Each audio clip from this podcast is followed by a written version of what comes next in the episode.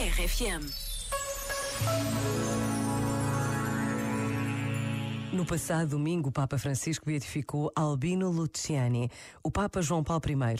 Com o sorriso, o Papa conseguiu transmitir a bondade do Senhor.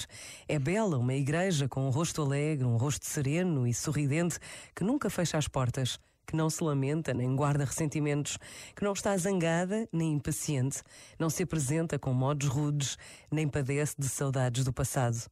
Por vezes, basta a pausa de um minuto para desejarmos que assim seja também a nossa vida, capaz de sorrir, de não guardar ressentimentos, sem impaciências nem saudosismos. Pensa nisto e boa noite. Este momento está disponível em podcast no site e na.